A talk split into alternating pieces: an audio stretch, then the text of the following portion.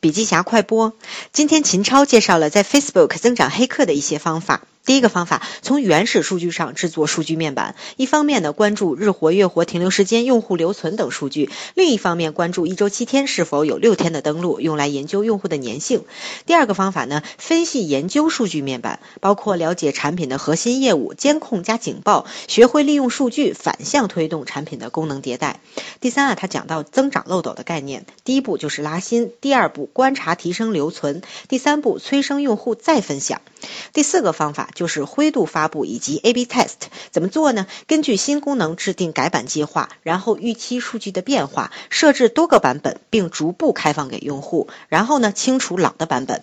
总之啊，增长黑客是加成，是一到 n 的变化，不是零到一的变化。如果是初创公司呢，不见得适合以上四个步骤。好了，深度学。